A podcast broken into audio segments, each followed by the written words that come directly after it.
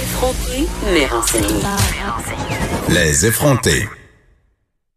Parlons maintenant au père euh, de Daphné Huard Boudreau. C'est un cas que j'ai abordé plusieurs fois ici à cette émission. Daphné Huard Boudreau, c'est cette jeune femme de 18 ans tuée par son ex-conjoint. Et là, euh, son papa, Éric Boudreau, déplore qu'on ait blanchi les policiers qui sont intervenus auprès de sa fille avant son meurtre. Monsieur Boudreau, bonjour. Bonjour. Écoutez, votre fille avait 18 ans lorsque Anthony Pratt Lops l'a tué de façon violente. Je m'excuse, là, je, suis comme mal de vous dire ça, mais c'est quand même ça. Euh, juste pour rappeler les faits à nos auditeurs, euh, l'homme lui avait fait croire qu'il avait quitté son appartement pour que Daphné puisse aller chercher ses affaires et il s'y était plutôt caché pour la tuer. Et là, les interventions policières survenues quelques heures avant le meurtre euh, euh, ne révèlent aucun manquement. C'est ce que conclut le commissaire à la déontologie policière. Comment vous vous êtes senti, Monsieur Boudreau, par rapport à ces conclusions? Ben, j'ai senti que c'est est-ce que c'est la police qui enquête sur la police? Euh, parce que la décision, même si c'est un refus, c'est quand même, il relate quand même les faits euh, des faits troublants. Euh, euh, que bon, Daphné, elle a été, on pourrait appeler ça séquestré là. Monsieur Pratt il est rentré dans son véhicule par infraction. il a attendu, il a pas voulu s'en aller. Fait que Daphné, elle voulait pas arriver en retard au travail, donc elle s'est rendue à son travail. Elle travaillait dans un dépanneur, je crois. Ça, peut-être à 10 minutes de la maison. Puis il rendu au dépanneur, il voulait pas sortir encore, donc elle a appelé les policiers. Bon, ça, pour moi, c'est quasiment de la séquestration. En tout cas, c'est pas c'est pas supposé être légal, je pense. Ben, en tout cas, ce qu'on comprend, M. Boudreau, c'est que Anthony exerçait en quelque sorte une espèce de contrôle psychologique euh, sur Daphné, c'est-à-dire il la menaçait de façon indirecte de sa présence en étant hyper contrôlant et en n'acceptant pas la rupture. Ouais, ben là, ça faisait comme une couple de jours que Daphné avait tout fermé euh, ses médias sociaux, son téléphone, parce que euh, c'était trop, là. Mais c'est ça, tu sais, il y a le point dans. Puis c'est pas des choses qu'on invente, là, c'est des témoignages des policiers. Ben, c'est pas vraiment le témoignage des policiers parce que les, les policiers ils ont refusé de collaborer à, l'enquête. Ouais. Ben, c'est ça. Fait que, ça, ça, ça part bizarrement. Puis euh, bon, il y a, y a, cette histoire-là qu'il voulait pas sortir de l'auto. Après ça, c'est de l'intimidation. Puis il se faisait Daphné se faisait crier après pendant qu'elle était dans le dépanneur. Mais les cinq policiers ils étaient présents là. Puis après ça, il a volé son il, il, avait volé son cellulaire. La police a été au courant aussi dans cette décision-là. Si vous soulignez que c'est pas légal, voler un cellulaire, ben, vous vous demandez pourquoi on n'a rien fait à ce moment-là. Ben, je sais pas, mais on s'est arrêté par la police. Euh, oser lever le ton un petit peu, puis qu'est-ce qui va arriver, tu sais. Mm. Là, lui, euh, les policiers essayent de calmer ma fille, ou ben, en tout cas, ils sont avec ma fille, puis ils demandent veux-tu porter plainte, veux-tu pas porter plainte? Mais lui, il est dehors, là, il est pas dans le véhicule de police en attendant, là. Mm. Puis il regarde ma fille au travers de la vitrine, puis il est menaçant, puis même la police, c'est dans le rapport. Là. Oui, il, était connu des milieux policiers quand même, euh, Anthony. Euh. Oui, ben c'est ce qu'on a appris. Euh, c'est ce qui, était très connu, puis même dans la décision, ça le dit. Là, on apprend plein de choses avec tout ça. Là. Mais bon, pour moi, il y a comme trois éléments qui n'ont pas été, qui auraient pu amener à bon, on va aller plus loin un petit peu là. Ben oui, puis j'ai envie de dire, euh, les agents qui se sont pointés au dépanneur euh, ont écrit dans leur rapport, euh, ils ont mentionné en fait que, puis vous l'avez dit là, Anthony a mal réagi à la récente rupture, voulait pas qu'il se sépare, et là ils ont écrit que Daphné avait dit qu'il ne l'avait pas menacé ni violenté, qu'elle trouvait insistant. Et là, parce que les policiers auraient estimé que votre fille était calme et qu'il n'y avait pas de menace physique, on n'a pas appliqué la directive interne par rapport à la violence conjugale. C'est ce que je comprends. Ben, c'est ce que je comprends. Mais là, moi, qu'est-ce que je comprends là-dedans? C'est que c'est un policier, c'est l'opinion d'un policier. Y a-tu une évaluation? Pour moi, là, la personne est en choc, est en état de choc. J'ai parlé ce matin-là, est en état de choc. Comment était? Elle, terrorisée, là. terrorisé, c'est pas vrai. Ils disent qu'il avait l'air, qu'il avait pleuré. Ben, c'est. L'autre, il est au travers de la vitrine, puis il est menaçant, puis les policiers sont là avec lui dehors, mais il laisse rentrer dans le dépanneur pendant que les policiers ils lui demandent si elle veut porter plainte. Ben, c'est sûr qu'elle a leur peur. Là. Lui, il rentre, il fait qu'est-ce qu'il veut, là, puis il crie après, puis il l'insulte. Les policiers, il, il laisse partir en taxi tranquillement pour qu'il aille commettre euh, son crime. Moi, euh, en tout cas, c'est quand même une affaire à laquelle je me suis beaucoup intéressée parce que, bon, il y avait plusieurs incongruités dans cette histoire-là. Il y avait plusieurs signaux qui auraient pu mettre euh, la puce à l'oreille aux policiers. Anthony Pratlops, qui avait, entre autres, écrit des messages assez inquiétants sur les médias sociaux avant euh, de poser son geste. C'est quand même, tu sais, comme parent. Daphné s'est rendue au poste de police après son travail là, à, entre 11h30 puis midi à cause de ces vidéos-là. Elle dit là, euh, c'est dangereux, là il y a quelque chose qui se passe. Mais tu sais, à ce moment-là, il aurait pu, il aurait pu lui dire euh, bon, ok, tu restes dans le poste de police. Là, là ça a dépassé les bornes. Là. Ça prend-tu nécessairement une plainte à 18 ans là? C'est quoi les répercussions? C'est quoi les, les aboutissants de, de, porter plainte? Est-ce que ça va être pire? Est-ce que ça a été expliqué? Est-ce qu'elle a été calmée? Puis euh, je ne sais pas. On ne sait pas. Ça a l'air que non.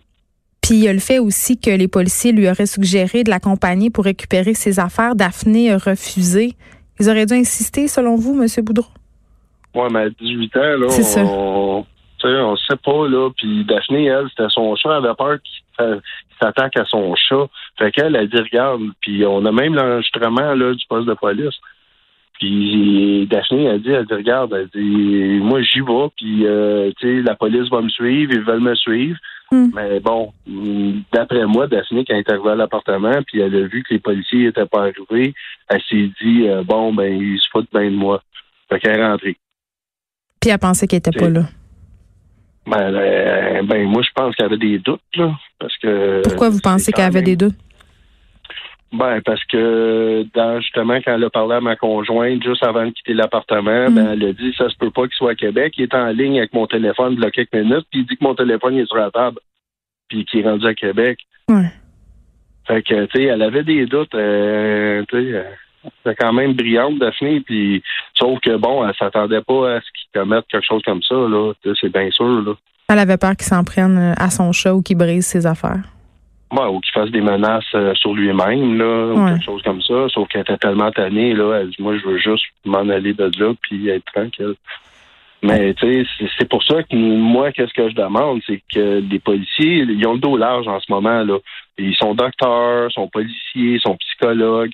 Ils doivent tous faire ça en même temps. Puis c'est pas vrai qu'un policier euh, va être apte à négocier puis à parler avec une victime qui est terrorisée, qui a peur, avec euh, deux, trois, quatre semaines même de formation à Nicolette. C'est pas vrai. C'est quasiment faire honte au métier d'un intervenant social en quelque part. Là. Mais en même temps, les policiers sont appelés euh, à agir sur des scènes ici maintenant. Ils ont plus de formation qu'avant, tout de même, par rapport à la violence conjugale. Mais je suis d'accord avec vous pour dire que encore c'est pas assez. Et l'actualité en fait foi. Vous en voyez certainement passer des cas de meurtres conjugaux. Euh, il y en a eu beaucoup euh, avant Noël, dans le temps de Noël. Quand vous voyez passer ça, quand vous voyez passer les femmes qui sont assassinées par leurs conjoints ou leur ex-conjoint, j'imagine qu'à chaque fois, ça doit vraiment vous prendre en plein cœur? Ben moi, je me dis qu'ils euh, n'ont pas eu ils n'ont pas eu leur leçon cette fois-là, tu sais. Puis euh, les policiers, quand ils parlaient à ma fille au dépanneur, puis ils demandaient si elle voulait porter plainte, ben crime, ils ont passé un commentaire parce que euh, il y a du monde qui l'ont entendu, là, qui travaillait là, puis ils ont dit regardez, en passant, votre votre plaque d'immatriculation sur votre véhicule est enneigée, puis on pourrait vous donner une étiquette pour ça. Ben voyons donc. Mais mais la victime là, est terrorisée, puis là, elle se fait dire une affaire de même je suis sûr que ma fille a dû dire Hey, ils se foutent vraiment de moi. Là. Ou ils sont pas de son bord. Il y avait une tempête en plus. Là, hmm.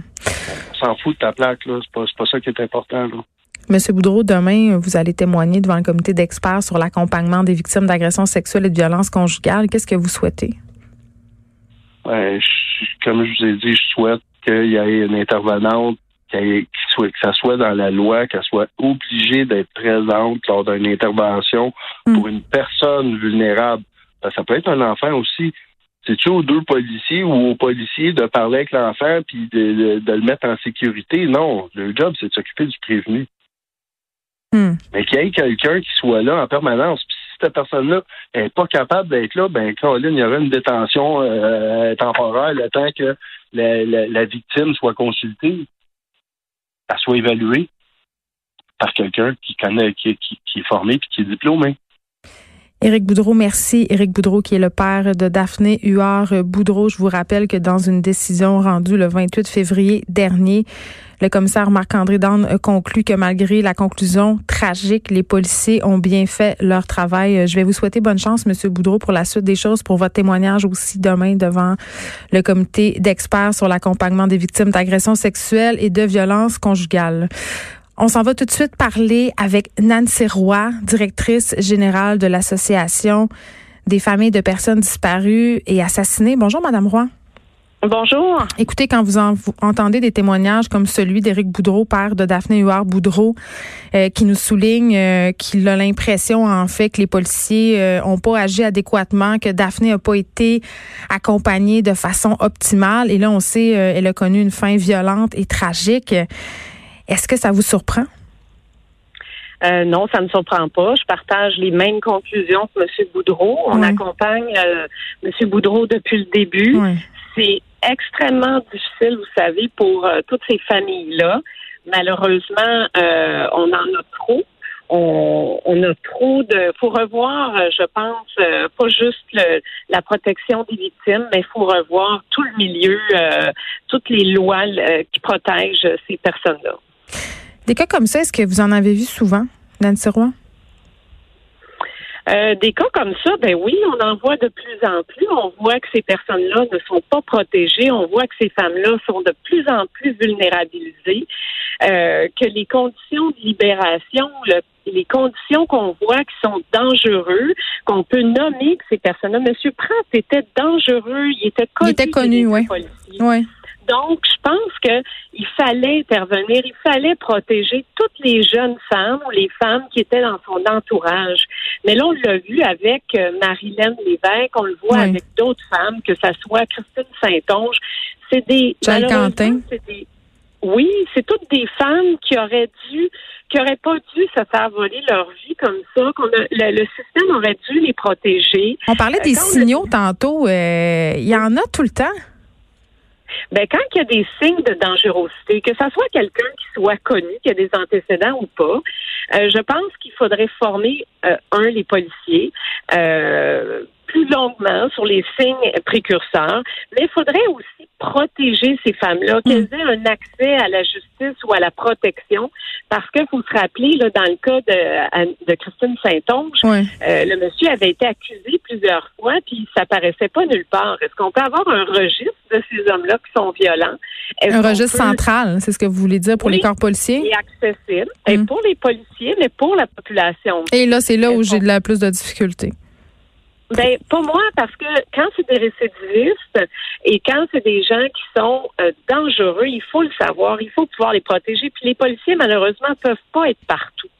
Euh, donc, quand ils sont remis en liberté, c'est des bombes euh, qui malheureusement détruisent des vies, euh, puis plusieurs vies. Je vais vous dire, dans le cas d'Éric Boudreau, euh, c'est toute la famille, c'est les proches, mais c'est aussi les policiers qui sont intervenus là-dedans, qui, qui devront vivre avec euh, ce Mais ils ont refusé de collaborer. C'est ça que je comprends pas. Euh, ben, En c'est- personnellement aussi au niveau de- du euh, syndical qui on Ouais. leur a demandé euh, que c'était préférable. Mais ça paraît bien mal. Excusez. Oui, ça paraît mal parce que pour moi, il y a eu faute, il y a eu faute policière, il y a eu faute d'intervention. Euh, on aurait dû intervenir dès le début. Il était connu. euh, pour sa dangerosité et son niveau de violence. Fait que cette jeune fille-là aurait pas, ça aurait pas dû lui coûter une vie euh, comme s'est passé là. Et ça se passe malheureusement trop souvent. Nancy Roy, directrice générale de l'Association des familles de personnes disparues et assassinées. Merci beaucoup. Merci.